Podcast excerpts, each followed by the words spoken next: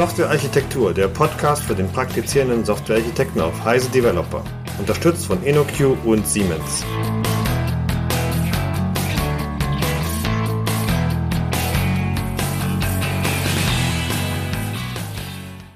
Hallo und herzlich willkommen zu einer neuen Episode des Heise Developer Podcasts. Mein Name ist Stefan Tilgoff und heute habe ich als Gast den Eberhard Wolf dabei. Hallo Eberhard. Ja, hallo Stefan. Eberhard, wie immer ist die allererste Frage, wer bist du und was kannst du uns über dich erzählen? Ja, mein Name ist Eberhard Wolf. Ähm, ich bin äh, freiberuflicher Architekt und äh, Berater und äh, außerdem der Leiter des Technologiebeirats der Adesso AG. Ich kümmere mich eben um Technologien, Architekturen, äh, habe einen Java-Schwerpunkt, größere Systeme. Das ist so das, was ich im Wesentlichen tue. Mhm. Wir kennen uns schon länger. Wir haben schon öfter uns über diverse Themen unterhalten. Das heißt, wir wissen, dass wir bei vielen Dingen gleich ticken und bei einigen anderer Meinung sind. Gucken, dass wir was Interessantes zusammenbringen. Da haben wir uns überlegt, als Thema reden wir über Softwarearchitektur für größere Systeme. Ähm, lass uns doch vielleicht direkt einsteigen mit dem, was du als ersten Stichpunkt mir mal äh, entgegengeworfen hast, nämlich Conway's Law. Kannst du uns erklären, was Conway's Law ist und was das mit der Architektur von Systemen zu tun hat? Ja, also die Idee von äh, Conway's Law ist, dass äh, die Software, dass eine Organisation nur solche Softwarearchitekturen hervorbringen kann, die letztendlich das spiegeln, was die Organisation ist. Das heißt, wenn ich ja zum Beispiel sagen würde, ich habe ein Middleware-Team, ich habe ein Datenbank-Team und ich habe ein GUI-Team, dann werde ich eben eine Softwarearchitektur haben, die halt aus diesen drei Schichten besteht. Und ähm, die die Idee für ein großes Software-System ist, glaube ich, um das skalierbar hinzubekommen, äh, möglichst nach fachlichen Komponenten die Software aufzuteilen und das einzelnen Teams zu geben, die dann diese fachlichen Komponenten entsprechend weiterentwickeln und dort möglichst auch die Möglichkeit haben, getrennt von anderen Teams Entscheidungen zu treffen und die Software halt weiterzuentwickeln. Das heißt, idealerweise ist es so, dass eben eine Funktionalität nur in einem bestimmten Team beheimatet ist und dort halt implementiert wird, sodass man dann eben auch einen besseren Skalierungseffekt hat. Und das bedeutet, dass eben die Organisation mit den Teams, die ja bestimmte Funktionalitäten bauen, sich auch widerspiegeln muss in der Architektur, wo bestimmte Komponenten sind, die bestimmte Funktionalitäten haben, die möglichst nicht viel miteinander reden, wie eben auch die Teams möglichst nicht viel miteinander reden sollten, um eben äh, möglichst skalierbar zu sein und das bedingt sich dann halt gegenseitig. Und ich glaube, damit kommt man eben dazu, große Systeme vernünftig strukturieren zu können. In welcher Bedeutung verwendest du das Wort Skalierbarkeit, wenn du das so benutzt? In dem Sinne, dass ich halt äh, überhaupt große Systeme mit vielen Leuten ba äh, bauen kann. Also eigentlich ist ja das Problem, dass ich halt, äh, dass große Software-Systeme halt schwieriger zu bauen sind und wenn ich jetzt es schaffe, das so geschickt aufzuteilen, dass ich halt de facto nur viele kleine Software-Systeme baue, habe ich da eben einen Vorteil an der Stelle. Ähm, wenig verwunderlicherweise stimme ich dir da hundertprozentig zu, das wussten wir schon vorher. Was sagst du zu der Aussage, dass es ähm, letztendlich darum geht, ähm, die Kommunikation zu minimieren. Klingt das nicht, äh, ist das nicht irgendwie asozial? Ist das nicht irgendwie, das, müssen wir nicht alle viel mehr miteinander reden, als viel weniger miteinander zu reden? Ähm, wenn ich halt tatsächlich dafür sorgen will, dass ich äh, ein großes System bauen kann, muss die Kommunikation halt limitiert sein, weil man sonst eben nur noch miteinander redet, äh, eben bei der entsprechenden Größe äh, des, äh, des Systems. Ich glaube, dass halt ein Erfahrungsaustausch und ein Gedankenaustausch trotzdem sehr, sehr wichtig ist, um eben voneinander zu lernen und dafür zu sorgen, dass man halt auch Best Practices und vielleicht auch grundlegende Technologien weiterbringen, äh, austauschen kann. Das heißt, idealerweise ist es so, dass man eben nicht sich hinstellt und sagt, hier ist meine Standardsoftware, äh, meine Standardprodukte, mit denen ich halt dieses Problem erledigen will, bestimmte Frameworks, sondern ich muss halt einen Austausch haben, wo man halt sagt, okay, wir haben halt festgestellt, in unserem Setting funktioniert das und äh, das kann dann eben von anderen Teams wiederverwendet werden. Also es ist nicht so, dass die Kommunikation ähm, so, das Problem ist eben, dass Kommunikation ähm, die Skalierung und die Anzahl der Leute halt limitiert. Wenn halt jeder mit jedem redet, krieg, kriegt man es halt irgendwann einfach nicht mehr hin. Das ist halt eigentlich der Punkt. Das sind die, befürcht, das sind die äh, gefürchteten Meetings, bei denen mal kurz was abgestimmt werden muss, in denen dann 23 Leute sitzen. Genau. Und man kann das ja auch ausrechnen, wie viele äh, Kommunikationsbeziehungen eben 10 Leute haben, 20 Leute, 100 Leute. Und das ist eben entsprechend ein massives Wachstum an der Stelle. Okay. Was, was ist denn deine Sicht zu der äh, richtigen Anzahl von Systemen? Hast du eine Meinung dazu? Ähm, ich glaube, das hängt natürlich von der Fachlichkeit ab. Das heißt, äh, die Frage ist halt, wie viele fachliche Systeme ich halt dort aufbauen kann.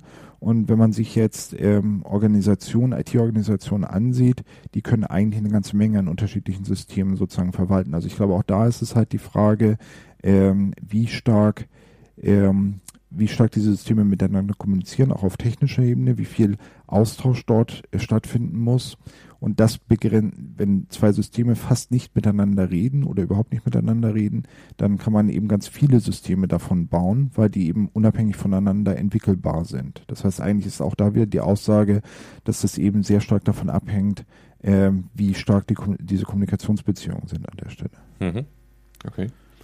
Ähm, ein Punkt, den du erwähnt hast, ist, dass die Teams, wenn sie äh, ihre fachliche Verantwortung haben und für einen Teilbereich eben alleine eigenverantwortlich agieren können, ähm, dann auch diese Dinge äh, separat nicht nur entwickeln, sondern auch in Produktion bringen können.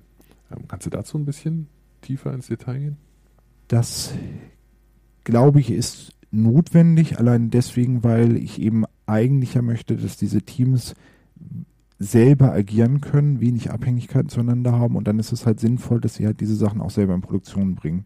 Das bedeutet halt, dass im Gegensatz zu, ich sag mal, klassischen Ansätzen es jetzt nicht so ist, dass ein Team eine Komponente baut, die halt äh, gemeinsam mit den anderen Komponenten deployed wird, sondern idealerweise ist es eben so, dass dort ein einzelnes deploybares Artefakt rauskommt. Also mhm. konkret würde man jetzt sagen, wenn ich jetzt beispielsweise einen äh, E-Commerce-Shop baue, dann mache ich das nicht so, dass ich sage, mein E-Commerce-Shop ist ein großes IR-File und da sind eben verschiedene äh, Komponenten drin, also Jars, Wars oder so, die halt von verschiedenen Teams geliefert werden, sondern ich würde den E-Commerce-Shop logischerweise so aufbauen, dass eben jedes Team irgendein deploybares Artefakt hat, was auch idealerweise auf einer eigenen Umgebung deployed wird, äh, sodass sie eben das auch unabhängig voneinander deployen können.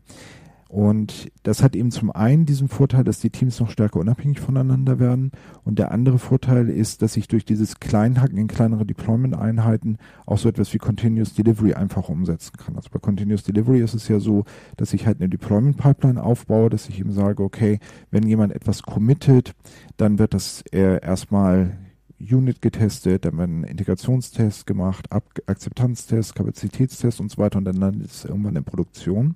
Und wenn ich jetzt für jede Änderung, die halt ein Team macht an irgendeiner Stelle, halt so ein IR-File bauen muss und halt testen muss und alle möglichen Funktionalitäten testen muss und das halt irgendwie auf verschiedenen Testumgebungen installieren muss, dann ist das halt einfach ein gigantischer Aufwand. Wenn, wenn ich das jetzt mit einer kleinen Einheit mache, habe ich dort einen geringeren Aufwand und kann eben dadurch leichter continuous äh, deployen und habe da eben Vorteile. Das heißt, auch dieser, diese Aufteilung ist halt nicht nur äh, gut für die Teams, sondern eben auch äh, für die Geschwindigkeit, mit der ich halt Sachen in Produktion bringen kann.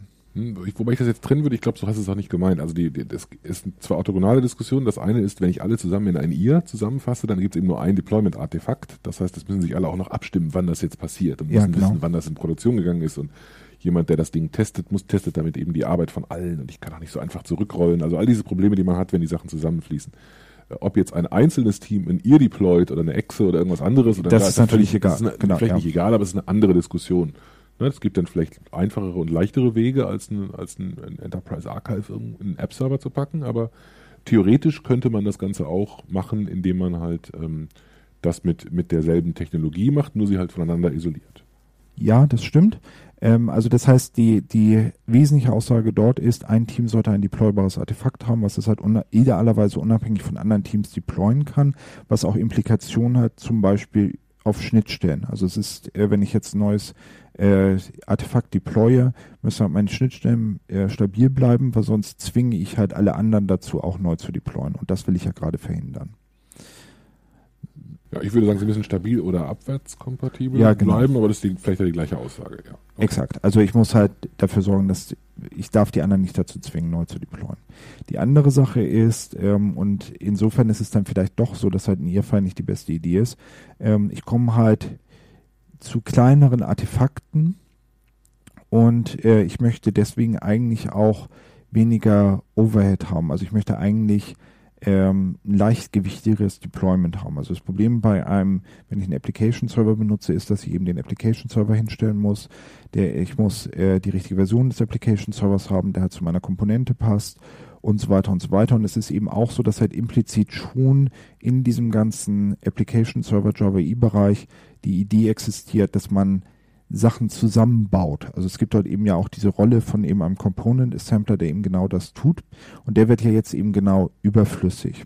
So, und das heißt, ähm, in so einer Umgebung und mit, bei solchen Ansätzen ist es eben so, dass man sich eigentlich sowas vielleicht nicht mehr wünscht, sondern eigentlich eher äh, einfache ähm, JAR-Dateien ausliefert, wo eben HTTP-Server gleich rein, rein, integriert ist, also ein Tom, äh, zum Beispiel ein Embeddable Tomcat und ein Embeddable Jetty, so dass ich eben dazu in der Lage bin, dort eine einfache Java-Anwendung zu starten, die dann halt ähm, einfach funktioniert, ohne dass ich einen Application-Server deployen muss. Einfach um das Deployment einfacher zu machen. Hm. Ich verstehe, was du sagst und ich stimme dir auch zu. Ähm, wir haben jetzt eine ähnliche Diskussion, kann man, können wir auch in den Shownotes verlinken, vor wenigen Minuten schon mal geführt, in einer anderen Sprache und mit leicht anderen Rollen, die, ähm, die ich bin auch der Meinung, dass die, dass die Dinger kleiner werden sollten und dass man dafür nicht unbedingt einen App-Server braucht. Also wenn ich jetzt eben sehr viel kleinere Sachen verteile, dann ist die Grundidee des App-Servers, dass er eben die Ablaufungebung für mehrere Dinge ist, ist ja so ein bisschen in Frage gestellt. Genau. Der Grund, warum ich nur immer darauf rumreite, ist, äh, man muss das nicht machen. Also man kann seinen App-Server auch erhalten und trotzdem auf so ein Modell gehen. Klar. Vielleicht mhm. äh, hängt es dann davon ab, wie groß die, die Kosten in jedem auch übertragenen Sinne dieses App-Servers sind. Also wenn das jetzt ein riesiger monströser Cluster ist, den kann ich jetzt nicht auf einmal hundertfach aufbauen, aber vielleicht muss ich auch gar nicht mehr 100 Cluster haben, vielleicht reichen ja 100 sehr viel einfachere Installationen oder 10 oder 20 oder was auch immer das ist. Ja, ähm, genau, also mein Punkt ist halt, ähm, und das ist so eins von den Themen, was mich halt im Moment beschäftigt, dass ich eben glaube, dass aus einer ganzen Menge von Gründen halt Application Server im Moment kritisch zu sehen sind. Also es ist natürlich so, dass ich halt dieses Modell auch äh, mit einem Application Server umsetzen kann. Ähm, aber es gibt halt auch noch weitere Themen, die halt mit Application Server schwierig sind. Also es ist eben auch so, wenn ich mich als Entwickler hinsetze und mache eine Änderung, dann äh, muss ich eben diese Änderung auf einem Application Server deployen, muss sie dort halt austesten. Wenn, wenn ich es halt schaffe, so einen integrierten ähm, Webserver halt einfach in meine Anwendung rein zu integrieren, dann kann ich halt einfach die Anwendung laufen lassen in meiner integrierten Entwicklungsumgebung, ohne dass ich halt ein Deployment machen muss oder sonst irgendetwas. Und viele von den Vorteilen, also auch sowas wie Debugging wird halt einfacher. Ich kann halt viel einfacher äh, Klassen neu laden lassen und so weiter und so weiter. So und ähm, es gibt einer dieser Einflussfaktoren, weswegen ich halt glaube, dass halt Application Server zunehmend weniger wichtig werden, ist eben diese Idee von kleineren Deployment-Einheiten, kleineren Einheiten, die ich halt eher nach draußen gebe, was bedeutet, dass ich eben mehr davon habe und dass halt der Aufwand für einen Application-Server einfach steigt, weil ich muss jeder dieser Komponenten den richtigen Application-Server in der richtigen Version, in der richtigen Konfiguration zur Verfügung stellen und dann gibt es eben weitere Themen, wie zum Beispiel die äh, geringere Entwicklerproduktivität an der Stelle. Und das insgesamt führt da eben zu, glaube ich, einem, einem Abkehr von diesem Modell, wird dazu führen. Was wäre denn eine Alternative aus deiner Sicht? Also du hast eingebettet gesagt, hast du ein paar konkrete Beispiele, was man, was man da verwenden könnte? Also der Pionier mindestens im Java-Bereich, äh, wenn es um klassisches Java geht, ist eben Dropwizard, äh, wo Netflix genau sowas aufgebaut hat, für, primär für REST Web Services. Äh, es gibt dann Ansätze wie beispielsweise Spring Boot, die das halt in der Spring-Welt genauso machen. Das heißt, da kann ich einfach mit Hilfe eines Maven-Skriptes am Ende halt ein Jar-File bekommen, was ich irgendwo deployen kann und ausführen kann. Ähm, viele von den anderen modernen ähm, Ansätzen, wie beispielsweise Vertex oder Play, haben sowieso schon so ein containerloses Modell. Und äh, von daher ist es da sowieso schon gang und gäbe, genau in diese Richtung zu gehen. Ähm, das sind also ein paar Ansätze, die man da halt in, in, dieser, in diesem Bereich nutzen kann. Mhm. Ähm, wenn ich jetzt so ein Spring Boot zum Beispiel benutze, was ist dann für ein, für ein Server da drin? Ist das dann, also das wird ja nicht in den Tomcat deployed, sondern da ist dann irgendwas eingebettet? Oder? Ja, genau. Also da kann ich halt einen Tomcat und einen Jetty rein ein, okay. äh, einbetten. Ähm, es gibt dann halt, äh, eigentlich ist es aber nur ein Teil eines Technologiestacks, also es geht äh, eigentlich noch weiter. Ähm, es gibt ja auch klassisch dieses Thema mit Deployment, was ein Thema für Application Server ist. Ähm, ich glaube, in dieser Welt, äh, wo man sagt, ich habe halt ein Gesamtsystem, das aus vielen einzelnen Teilen besteht, werden diese Einzelteile eher Standard, beispielsweise Linux-Pakete sein oder Windows-Installer-Pakete oder so, die ich halt zum Beispiel mit dem Package Manager ausrollen kann. Das heißt, ich werde halt eher nicht ein Bohr oder ein IRFile bauen, sondern eben so etwas bauen. Zum Beispiel auf Basis von einem JAR-File. Also das ist ein weiteres Thema, wo halt der Application Server in den Hintergrund tritt und halt andere Techniken genutzt werden. Und ähnliches gilt, glaube ich, für Monitoring. Also klassisch ist es ja so, dass man sagt, naja, wenn ich eine ernsthafte Anwendung habe, dann muss ich das halt auf einem Application Server tun. Und der Application Server bietet eben Deployment und Monitoring an. Und Deployment, glaube ich, sind eben so Standard-Linux-Formate eher sinnvoll und auch übergreifender. Also da kann ich auch andere Komponenten mit deployen. Und für Monitoring eben äh, gibt es ja andere Lösungen, die ja durchaus auch mit GMX arbeiten können, also mit der Standard Monitoring API, die halt Java anbietet, aber das eben anders zur Verfügung stellen. Hm. Ich glaube, so ein ganz wichtiger Punkt, den du gerade gesagt hast, es ist ja sowieso in jeder, in jeder äh, ernsthaften Anwendung so, dass sie nicht nur aus Java-Komponenten bestehen kann. Da ist noch ein ein LDAP-Server und da ist noch ein HTTP-Server und da ist noch eine Datenbank, die meistens auch nicht in Java geschrieben ist und alle möglichen Dinge, die auch mit deployed werden müssen. Und wenn ich alles auf die gleiche Art machen kann, ist es eine Vereinfachung. Das, man sich, also diese Idee, dass man alles in Java macht, die ist so sehr 90s, finde ich, das muss es ja gar nicht mehr sein. Ja, und ähm, ich finde das halt auch aus einer Software-Architekturperspektive interessant, weil de facto ist es eben so, dass ähm, das Zeug, was ich halt mit Java entwickle, Abhängigkeiten halt auf wie du halt sagtest, eine Datenbank oder ein LDAP-Server oder so. Und hat ähm, auch oft sehr spezifische Abhängigkeiten. Also das funktioniert eben nur mit Oracle in dieser Version. So und genau äh, Softwarearchitektur hat ja viel mit Abhängigkeitsmanagement zu tun. Das heißt, ich sage irgendwie, welche Komponenten habe ich, wie reden die miteinander, wie sind die Zusammenhänge. Und äh, wenn ich jetzt mich nur auf Java konzentriere und eben nur einen Baufall habe, kann ich das noch nicht mal ausdrücken. Also ich kann noch nicht mal sagen, dieses, die, dieses Java-Ding soll halt laufen auf exakt diesem Tomcat und benötigt halt außerdem folgenden, folgende Datenbank. Und das ist eben genau das, wo diese anderen Formate halt reinreichen und was meiner Ansicht nach eben auch irgendwie ein Softwarearchitektur-Thema ist, weil das sind ja auch Komponenten unserer Anwendung und wir müssen sie halt auch deployen und uns darum halt kümmern. Also abgesehen davon, dass ich auch vielleicht Teile meiner Anwendung auch in anderen Programmiersprachen schreiben will, die dann eben nicht überhaupt in dieses Raster reinpassen. Hm. Ähm, äh, das bedeutet aber doch, dass wir dann äh, den Begriff ähm, Softwarearchitektur oder Softwarearchitekt eigentlich eine Nummer größer fassen, als das an vielen Stellen üblich ist, oder? Also ganz viele Leute denken, die Softwarearchitektur beschäftigt sich damit, welche, welche statischen Abhängigkeiten ich in meinem Code habe. Ne? Ich habe hier äh, Packages in Java-Terminologie, ähm, die vielleicht irgendwie voneinander abhängen und ich habe ein paar Schichten definiert in meiner Anwendung und eine andere Art von Modularisierung. Aber solche Dinge wie ähm, auf welchem Application-Server das läuft oder ob das jetzt eine Datenbank-Cluster ist oder eine Datenbank, das macht der Betrieb. Damit muss ich mich kümmern. Davon, davon entfernen wir uns doch gerade deutlich, oder? Ich glaube, das ist halt irgendwo eine Auswirkung halt auch von, von DevOps, dass eben diese Sachen zunehmend zusammenreichen, was halt für mich auch bedeutet, dass halt der typische Entwickler sozusagen vielleicht stärker auf diese Aspekte überhaupt achtet. Ähm, das andere ist, dass äh, in dem Fall, wo ich halt sozusagen, wo ich halt sage, okay, es ist nicht mehr so, dass ich halt ein großes Team habe und die einzelnen Teams, die ich da drin habe in diesem großen Team, also Subteams sozusagen, die bieten halt jeweils etwas an, was ich mein ihr integriere. Wenn wir dieses Modell hätten, wo also das Ergebnis meines Gesamtprojektes mit den einzelnen Teams ein Ihr-Fall wäre, würden wir natürlich sofort sagen, der Inhalt von diesem Ding, das ist das, worum sich irgendwie Architektur kümmern muss. Wenn wir jetzt sagen, das Modell ist anders und wir sagen halt, jeder liefert halt einen Service, der halt irgendwo deployed wird, dann müssen wir auch dieses übergeordnete Architekturbild haben. Also wir müssen eben auch sagen, okay, wie reden die miteinander, wie sind die Kommunikationsbeziehungen, wir sollen da möglichst keine Zyklen haben und so weiter und so weiter. Und das kann man eben nur machen, wenn man halt in diese Richtung geht. Mein Problem dabei ist, ähm, dass ähm, ich aktuell zumindest äh, sehr gute Werkzeuge kenne, um halt zum Beispiel sich einen Irrfall anzugucken was halt da irgendwie architekturell vor sich geht, anzugucken und auch zum Beispiel das zu refactoren und halt zu verbessern. Das ist in diesem anderen Kontext, wo ich eben dann Services habe mit Abhängigkeiten, einfach nicht mehr so einfach, weil ich nicht gar nicht, noch nicht mal so genau weiß, wie ich überhaupt die Abhängigkeiten herausfinden kann. Und das zu refactoren ist dann eben auch nochmal eine Dimension schwieriger. Und das ist, glaube ich, im Moment eine, eine Herausforderung an der Stelle. Also wenn man Advocatus Diaboli spielen würde, dann würde man sagen, äh, das ist ja eigentlich ein Rückschritt, was wir hier machen. Ne? Wir hatten mal diese Idee, dass der Application Server diese Plattform ist, in die wir dieses eine hochintegrierte Artefakt hinein deployen und der Rest ist dann eben, das sind, wie du das am Anfang auch auf die Rollen dich bezogen, völlig, eine völlig andere Rolle. Na, und man könnte argumentieren, das ist eigentlich ein Rückschritt, den wir jetzt machen. Findest du es als Rückschritt oder ist das, muss man einfach durch oder ist es was, hat es auch positive Seiten? Wie?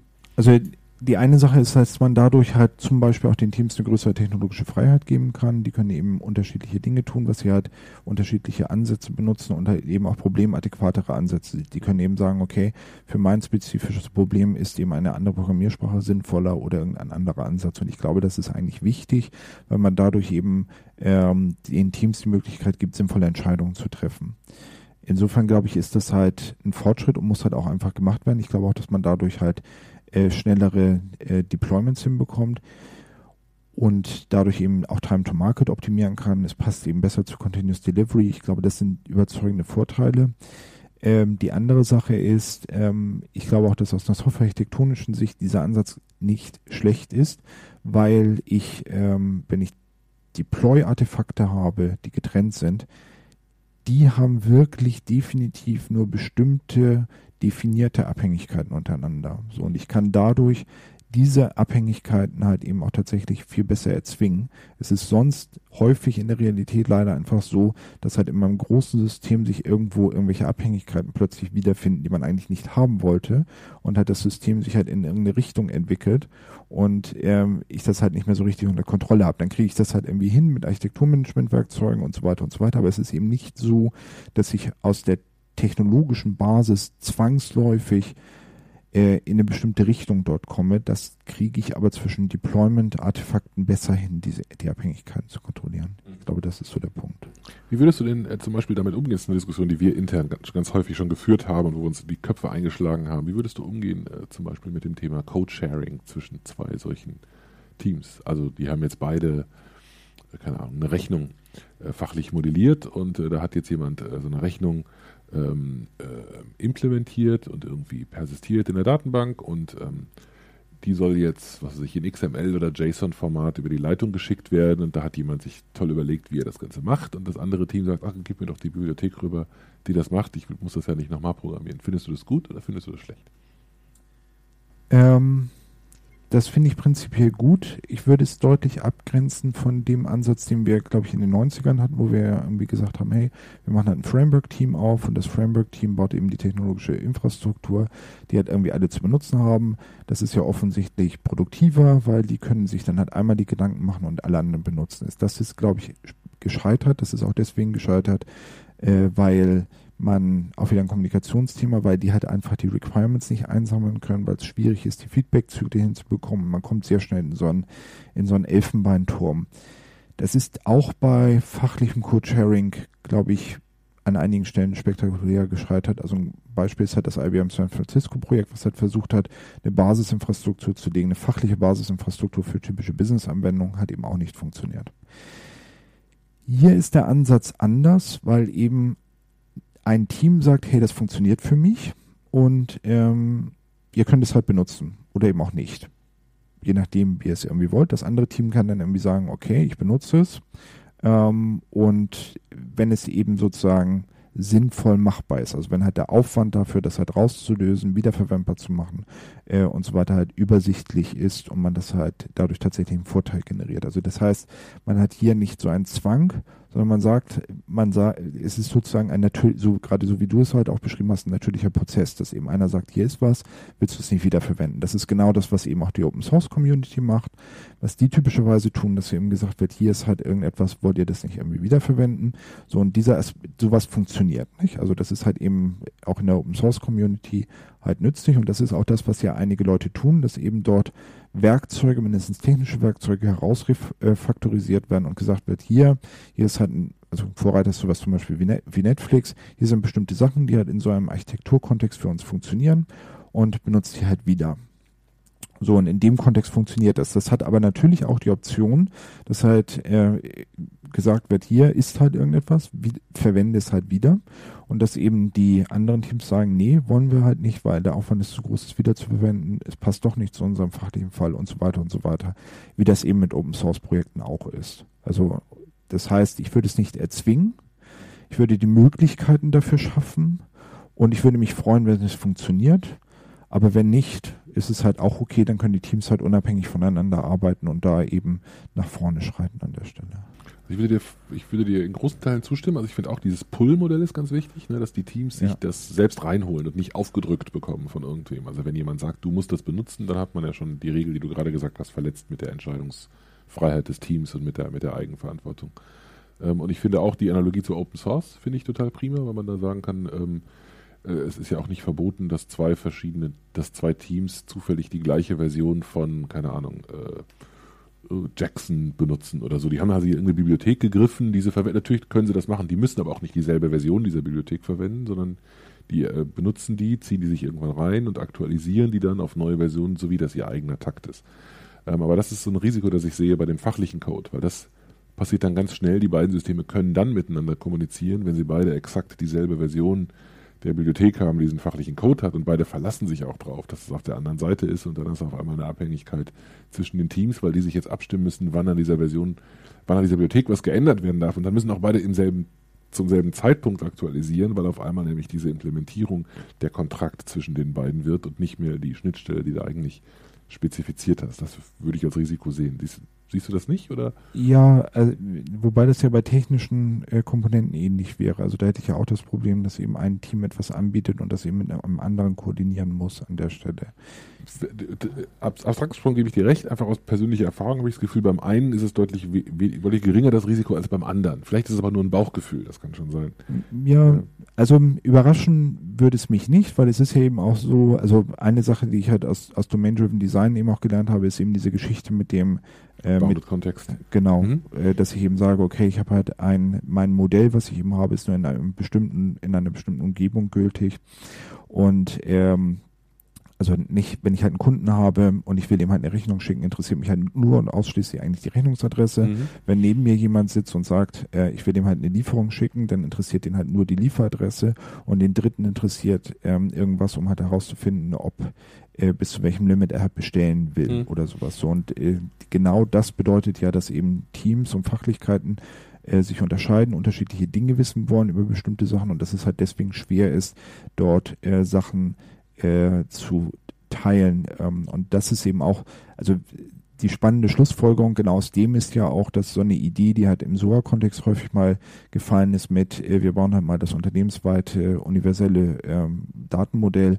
dass das eigentlich nicht funktionieren kann, weil es eben einfach so ist, dass halt schon sowas Triviales wie ein Kunde halt so viele Facetten hat und so viele unterschiedliche Perspektiven man auf den haben kann, dass es nicht funktionieren kann, das hinzustellen. Und das bei fachlichem äh, Sharing von solchen Sachen ist es natürlich so, dass das ein bisschen in diese Richtung läuft und da eben Risiko besteht, während die technischen Sachen, die technischen Sachen sind ja auch Dinge, die sich halt die Teams wahrscheinlich teilen, weil eben alle in irgendeiner Art und Weise deployen und halt bestimmte technische äh, Rahmenbedingungen haben, so dass es da vielleicht einfacher ist. Mhm. Aber bei einem, in einem Projekt haben wir die Lösung gewählt, dass wir gesagt haben, äh, Codesharing ist erlaubt, aber nur über GitHub. Also nur das, was man bereit ist, bei GitHub als Projekt zu veröffentlichen, das darf von anderen benutzt werden. Das, das ist sozusagen die automatische Grenze für eine bestimmte, das schließt eine bestimmte Art von Fachlichkeit aus. Ne? Die würdest du nämlich nicht veröffentlichen, weil du was aufs Dach bekämst. Und Dinge, die, die wirklich rein technisch, du hast einen tollen Rapper geschrieben, um mit irgendeiner technischen Lösung umzugehen. Cool, kann man, kann man natürlich benutzen.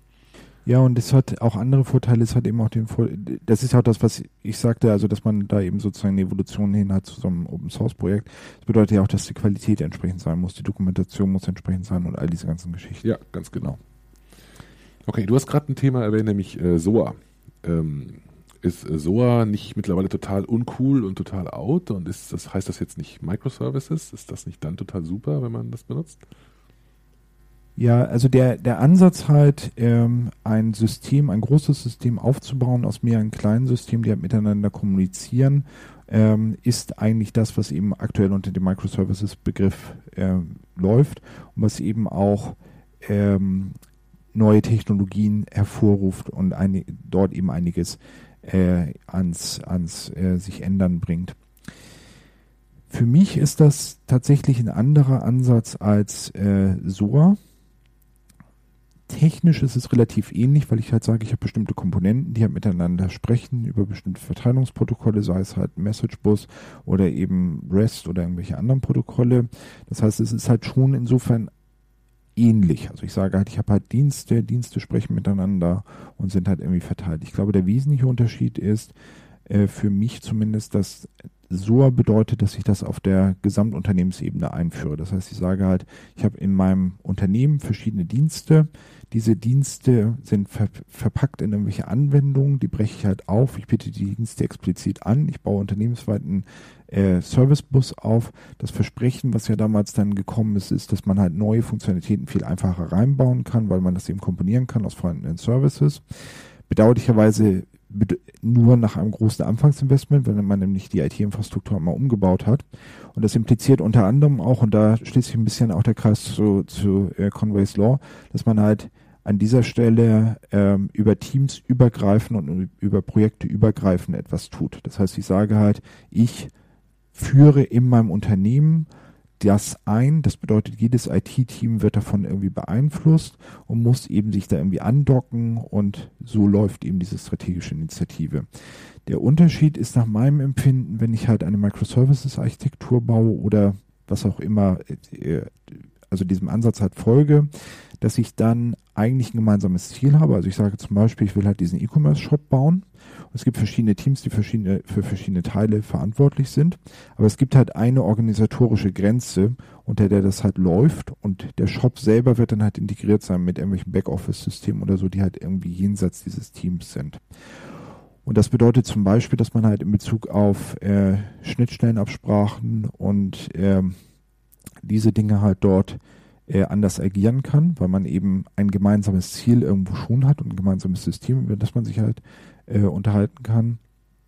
Und äh, dadurch, und das ist eben auch nicht so eine strategische Initiative ist, sondern es ist eben ein Hilfsmittel, ein großes System, das ich baue, zu strukturieren. Es ist nicht so, also die Aussage ist, bei, bei so ist die Aussage sozusagen, hey, wir wollen halt unsere IT insgesamt flexibilisieren.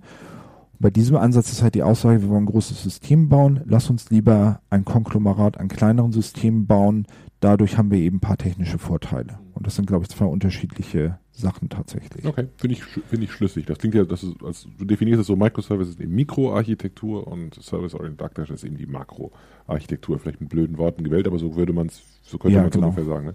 Hm? Okay, das erklärt auch, warum wir da so halb einer Meinung sind, weil ich kann da viel nachvollziehen. Die Grenze ist halt, ist halt nicht ganz hart. Ne? Das ist so ein bisschen grau. Also ich merke das immer, wenn wir so ein Kontextdiagramm malen, äh, wenn es darum geht, ein System zu beschreiben. Also da denkt ja jeder am Anfang eines Projektes, dass man genau ein System baut wäre jetzt auch bei dir die gleiche Diskussion. Wir bauen ein System und das Erste, was wir beide machen würden, wäre darüber zu diskutieren, ob das nicht lieber sieben Systeme sein sollten, statt nur eins. Also ob das aus sieben mehr oder weniger unabhängigen Teilen passiert. Und ein Effekt, den ich häufig sehe, ist, dass du, wenn du so ein Kontextdiagramm malst und diese sieben Klötze da drin hast, dann stellst du fest, dass bestimmte Schnittstellen zu Außensystemen nur mit einem dieser Systeme verbunden sind und dann ist man ganz schnell bei der, bei der Logik, dass man dieses Kontextdiagramm so ein bisschen aufbricht und sagt, na, lass uns doch lieber das als ein Projekt betrachten und das als ein, das als ein Projekt betrachten, also einzelne Teile auseinanderzieht und auf einmal etwas, was ein System innerhalb des Projektes ist, eigentlich ein Teil eines Systems ist, was außerhalb liegt. Also das, das ist schwierig zu erklären, weil ich gerade mit der Hand hier wild in der Luft rumwedle und wir sogar ausnahmsweise nicht über Skype kommunizieren, sondern uns gegenüber sitzen. Aber die Grundidee ist, dass eben äh, diese, diese Grenze, oder meine Aussage wäre, dass die Grenze ein bisschen fließend ist, dass man das nicht so hart gegeneinander abgrenzen kann. Würdest du das unterschreiben? Oder? also für mich ist halt wichtig diese organisatorische Sache. Das heißt, wenn ich halt sage, ich habe halt ein System, würde es für mich bedeuten, ich habe halt ein Team, was daran irgendwie arbeitet. Und wenn ich halt das skaliere, werde ich halt dann darunter Organisationseinheiten haben, die halt an bestimmten Komponenten arbeiten. Das andere Ding ist halt, ähm, also das, worauf ich halt immer wieder Wert lege, ist der Komponentenschnitt und äh, ist für mich sozusagen fachlicher Komponentenschnitt. Das heißt, wenn ich jetzt irgendwie hingehe und sage, ich habe mein, mein äh, Shop-System und da kann ich irgendwie identifizieren, ich habe ein Kundenhandling, irgendwie, ich habe halt Bestellung und ich habe eine wegen eine Suche, dann sind das für mich drei fachliche Komponenten. Und die Frage, wie die miteinander reden, ist davon völlig getrennt. Das heißt, ähm, an der Stelle, wo ich jetzt sage, ich habe diese drei Komponenten identifiziert, habe ich noch nicht etwas darüber gesagt, wie die technisch realisiert sind. Und genau an der Stelle gibt es dann unterschiedliche Einflussfaktoren, die mich halt dazu bringen, entweder sowas als eigene Services zu bauen oder eben auch vielleicht äh, alles tatsächlich zusammenzupacken in eine deploybare Komponente. Das könnte zum Beispiel von der Komplexität abhängen. Wenn ich jetzt sage, die Suche ist, halt, das ist also ich schreibe es halt irgendwie alles alleine, dann werde ich halt vielleicht nicht drei Services bauen, die halt ähm, wenn ich es hingegen mit drei Teams bauen will, dann sollten die halt möglichst wenig miteinander reden. Dann werde ich es halt irgendwie vielleicht eher in Services aufbauen und so weiter. Und deswegen ist es halt, ähm, finde ich, dort die Unterscheidung relativ klar und es ist für mich eben auch so, dass ich halt für mich sehr deutlich trenne zwischen der fachlichen Auftrennung und äh, dem, wie diese Komponenten technisch umgesetzt sind. Und das ist auch das, was ich immer wieder versuche, Leuten halt zu sagen, sorgt eben dafür, dass ihr eine fachliche Aufteilung macht und trennt euch halt im ersten, mindestens im ersten Schritt davon, wie ihr es technologisch macht. Das ist ein völlig getrenntes Thema. Da gibt es andere Gründe für andere Einflussfaktoren. Äh, da müsst ihr halt getrennt drüber nachdenken. Okay. In gewisser Weise kann man ja sagen, dass Conway's Law in beide Richtungen wirkt. Ne? Die Organisation spiegelt sich in der Architektur wieder. Aber indem ich die Architektur auf eine bestimmte Art und Weise gestalte, kann ich natürlich auch eine Organisation ermöglichen. Also wenn ich, genau. Ne, das ist, geht ja immer so hin und her. Und, und, ich glaube halt, äh, dass äh, diese, also diese positive Nutzung von, ähm, ich kann dadurch eben Teams sozusagen befreien, indem ich halt eine vernünftige Architektur mache, wo ich eben dafür sorge, dass die relativ viele Freiheiten habe. Das ist, glaube ich, so eine positive Nutzung von Coinbase Law, die halt äh, ja vielleicht noch nicht so lange modern ist oder mhm. entdeckt worden ist. Ja. Ähm, findest du den, ähm, den DevOps-Gedanken, den wir gerade schon mal erwähnt haben, ist das für dich eine, eine zwingende, ein zwingender Zusammenhang oder sind das zwei zwei getrennte orthogonale Aspekte, dass man sagt, also ich kann so eine, so eine, wir haben leider noch keinen Namen für diesen Architekturansatz. Ne? Wir haben so eine, so eine modarisierte, großen Fach, Fach aufgeteilten Architektur. Ähm, äh, ist das etwas, was auf jeden Fall auch voraussetzt, dass ich dann in den Teams einzeln Deployment-Verantwortung habe? Oder ähm, kann man das eine ohne das andere betreiben, sinnvollerweise? Naja, es ist ja eine technische Entscheidung und äh, ich kann natürlich jetzt getrennt davon äh, das mit DevOps kombinieren oder nicht. Das ist ja eigentlich eine organisatorische Entscheidung. Das ist prinzipiell erstmal denkbar. Es gibt, glaube ich, Synergieeffekte. Also was halt der Vorteil, wenn ich das eben mit, mit äh, einem DevOps-Ansatz kombiniere, ist, dass ich den Teams noch mehr Freiheit geben kann, weil ich eben sagen kann, okay, ihr seid eben dafür zuständig, diese Komponenten halt auch zu betreiben. Das heißt, wenn ihr dort irgendwie eine Basis in der Infrastruktursoftware benutzt oder sonst irgendetwas halt tut, dann ist das halt euer Problem und es ist eure lokale Optimierung.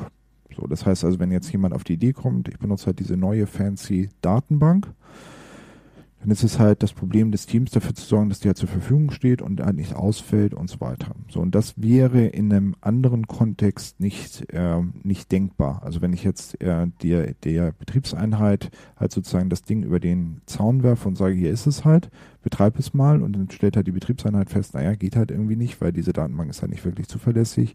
Das kann ich so eben nicht tun. So, das heißt, ich müsste dann halt die Freiheiten einschränken. Also es kommt dort, glaube ich, zunehmende Freiheiten und ähm, das wäre dann halt ein Vorteil, aber es ist nicht prinzipiell notwendig, das zu tun.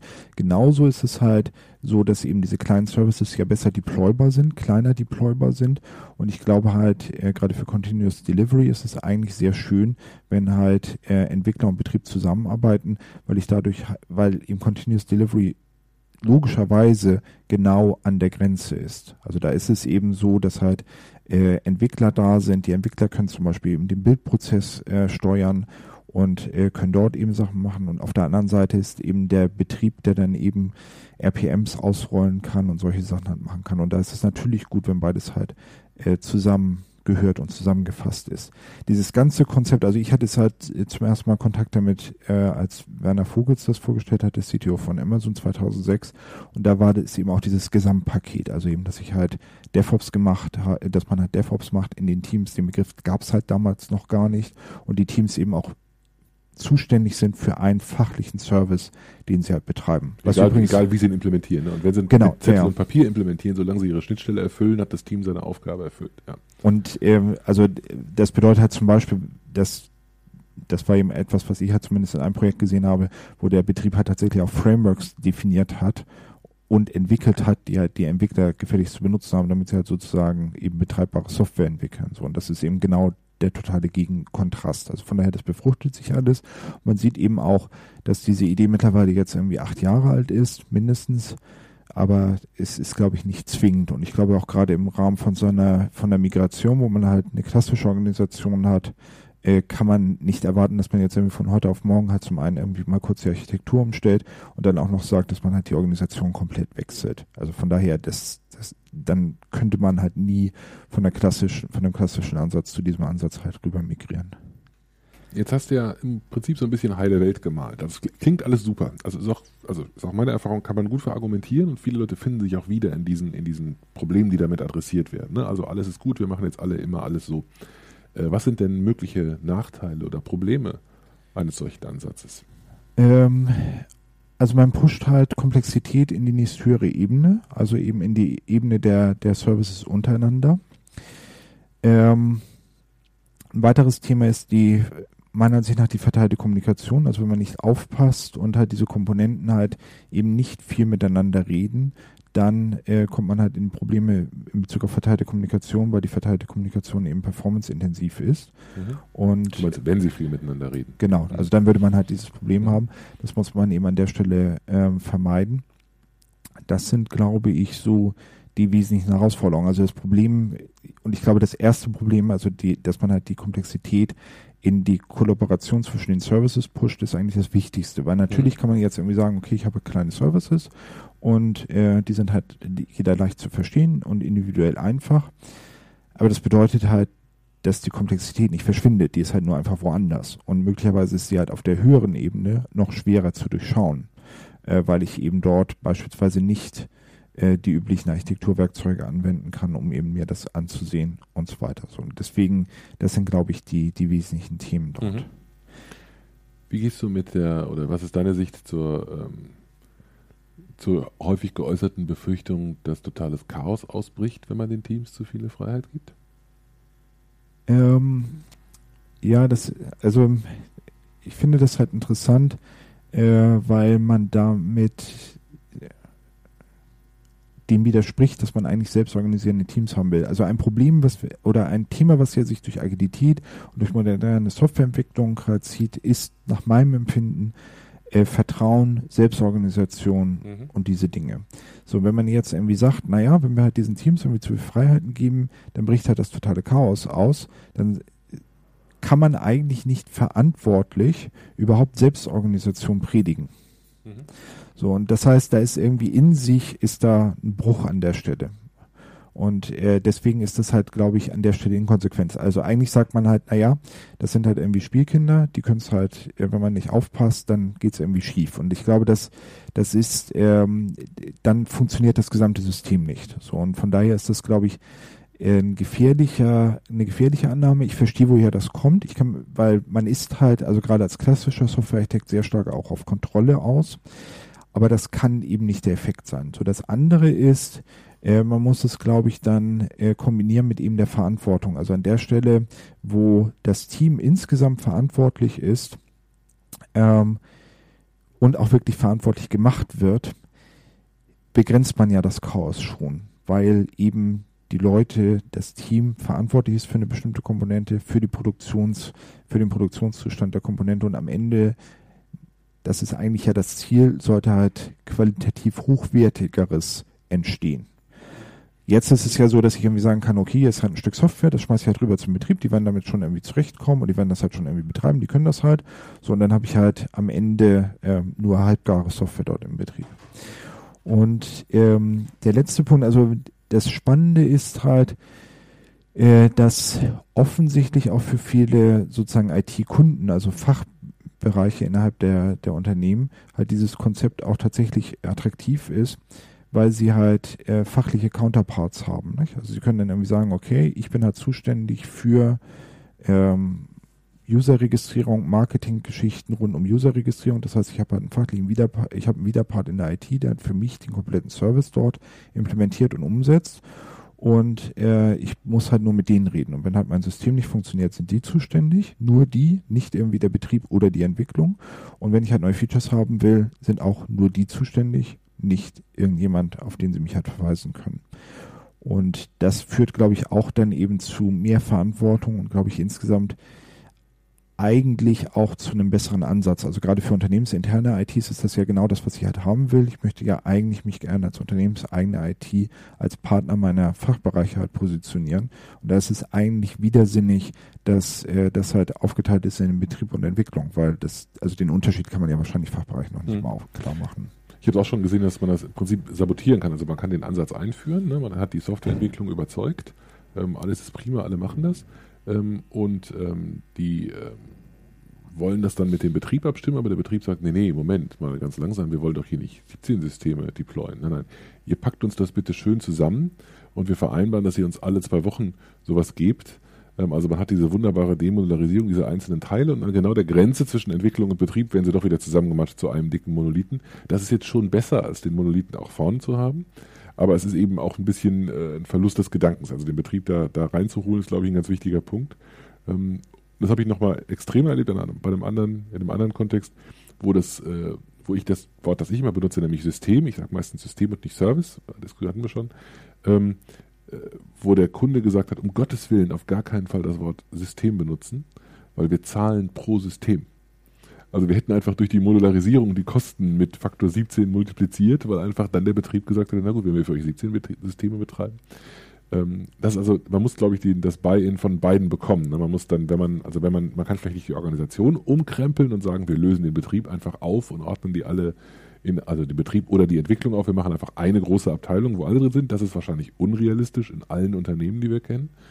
Aber man kann durchaus ähm, gemischte Teams machen, wo Leute vom Betrieb und Leute von der Entwicklung drin sind, wenn man es schafft, beide davon zu überzeugen, dass das eine gute, eine gemeinsam beiden Seiten positive Effekte bringende Idee ist. Ja, ja, das sehe ich genauso. Okay.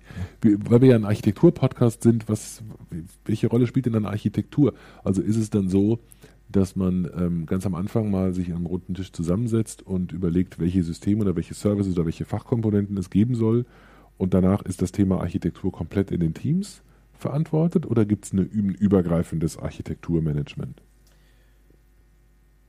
Also wenn man halt das ernst macht mit den äh, verantwortlichen Teams, muss halt Architektur innerhalb der Teams in irgendeiner Art und Weise stattfinden mhm. und eben idealerweise selbst organisieren. Ich glaube, ein wichtiger Aspekt, der dann immer noch notwendig ist, ist das äh, Big Picture im Auge zu behalten und dafür zu sorgen, dass dort eben ähm, die Architektur in einer, vernünftige Art, in einer vernünftigen Art und Weise weiterentwickelt wird. Und ähm, Architektur ist ja auch nichts Statisches, also es gibt halt neue Anforderungen, es gibt neue Komponenten, es gibt neue Ideen, die da halt irgendwie reingebaut werden müssen.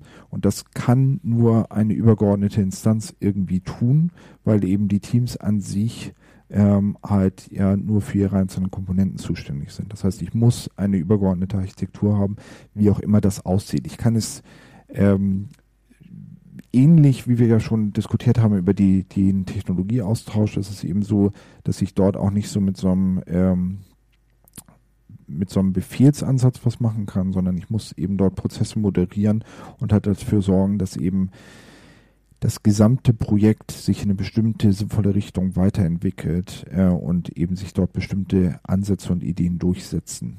Das ist, glaube ich, der einzige sinnvolle Weg. Und man muss natürlich eben auch bestimmte Gegebenheiten ähm, kontrollieren und halt darauf ähm, aufpassen, dass die halt eingehalten werden. Gut, ähm, wir sind so langsam am Ende unserer Zeit. Fallen dir noch ein paar berühmte letzte Worte ein? Ein schöner Abschluss für das Ganze oder sollen wir das von gerade als Abschluss nehmen? Ähm, eine Frage, die sich irgendwie noch stellt, ist eigentlich, wenn man gerade dieses Thema Microservices hat, das ist ja ein beliebtes Thema, wäre eigentlich das Thema über die Größe von den Microservices. Ja, stimmt, da haben wir noch gar nicht drüber gesprochen. Genau. genau. Und wie, äh, genau, hab ich, hab ich, hast du die Frage beantwortet? Ich glaube, ich habe irgendwann mal gefragt, wie viele Systeme würdest du bauen? Hängt ja damit zusammen mit der Größe der einzelnen Dinge? Ja, stimmt. Ähm, ich glaube, der Punkt ist halt nochmal wichtig, weil ähm, es halt eine Definition von Microservices gibt, die tatsächlich sich an der Größe der Microservices orientiert. Und ich bin mir halt, also die hat sagt, naja, 100.000 Zeilen, etwas, was ich halt leicht noch wegwerfen kann. 100.000 oder 100, 100 bis 1000? Bis 1000 Zeilen, mhm. sowas in der Richtung. Mhm. Die programmieren so, nicht Java oder? Genau, mhm. äh, so und äh, das glaube ich eben nicht. Also ich glaube, es gibt eine fachliche Aufteilung. Ich glaube, ich würde halt an so einen äh, Service typischerweise ein Team setzen. Das muss irgendwie eine etwas komplexere fachliche äh, Logik sein, die dahinter steckt. Und das kann ich mir halt bei der Größenordnung nicht vorstellen. Ähm, und ich kann mir halt auch nicht vorstellen, dass man dann dazu kommt, dass die Services halt nicht so viel miteinander reden. Äh, insofern finde ich halt auch ehrlich gesagt den Begriff Microservices vielleicht unglücklich, weil er halt ähm, die Größe in den Mittelpunkt stellt. Also das ist ja nicht der Maßstab, über den wir diskutieren. Der Maßstab, über den wir diskutieren, ist eine fachliche Aufteilung in unterschiedliche Komponenten, die halt miteinander irgendwie verteilt sprechen. Und da ist nicht die, die Größe das ausschlaggebende Argument, sondern eben die Fachlichkeit. Und das andere ist, dass eben der Name Micro gerade eben zusammen mit dieser, äh, mit dieser Defini mit, mit dieser Größenordnung nach meinem Empfinden unrealistisch ist. Also mich würde zumindest mal interessieren, woher halt diese Idee kommt und diese Größenordnung kommt. Ähm, ich glaube, die ist halt nicht so richtig realistisch. So, und von daher ähm, ist es auch schwierig, also ob jetzt das, worüber wir gesprochen haben, ob man das jetzt Microservices wirklich nennen will. Ich glaube, ich bin mit dem Begriff eben auch nicht wirklich zufrieden. Aber irgendwie so etwas ist es halt. Also es ist zumindest etwas, was davon inspiriert ist und halt in diese Richtung geht. Genau, vielleicht können wir einfach unseren Podcast mal mit einer Frage abschließen und befragen unsere Hörerschaft nach, äh, nach guten Vorschlägen, wie wir dieses Mistzeug denn nennen sollten. Davon würden wir wirklich profitieren. Catchy Terms sind immer eine, eine gute Sache. Also wer einen guten Vorschlag hat, wie man das nennen soll, der nicht Microservices und nicht SOA heißt und auch nicht Komponenten, weil das ist auch verbraucht, sondern irgendwas anderes Knackiges, sind wir über Vorschläge an Softwarearchitektur, heise.de, Softwarearchitektur mit OU, sehr dankbar. Ähm, Ewald, ich danke dir für die coole Diskussion. Vielen Dank für den Input. Ähm, und an die Hörer, tschüss und bis zum nächsten Mal. Ja, vielen Dank, Stefan. Vielen Dank für das Herunterladen und Anhören des Softwarearchitektur Podcasts. Er wird produziert von Michael Stahl, Stefan Tilkoff und Christian Weyer und ist gehostet auf dem Heise Developer Channel unter heise.de slash developer slash podcast. Die Betreiber freuen sich über jegliches Feedback, sei es als Kommentar auf der Webseite, via E-Mail oder als MP3 aufgenommenes Audiofile bzw. als Anruf auf der dafür vorhandenen Voicebox. Kontaktmöglichkeiten finden sich auf der Webseite. Alle Episoden des Podcasts sind lizenziert unter der Creative Commons Non-Derivative License 3.0. Das bedeutet, die Episoden des Podcasts können als Ganzes für nicht kommerzielle Zwecke genutzt werden. Änderungen sind nicht erlaubt, es muss nur die Quelle angegeben werden. Näheres unter creativecommons.org.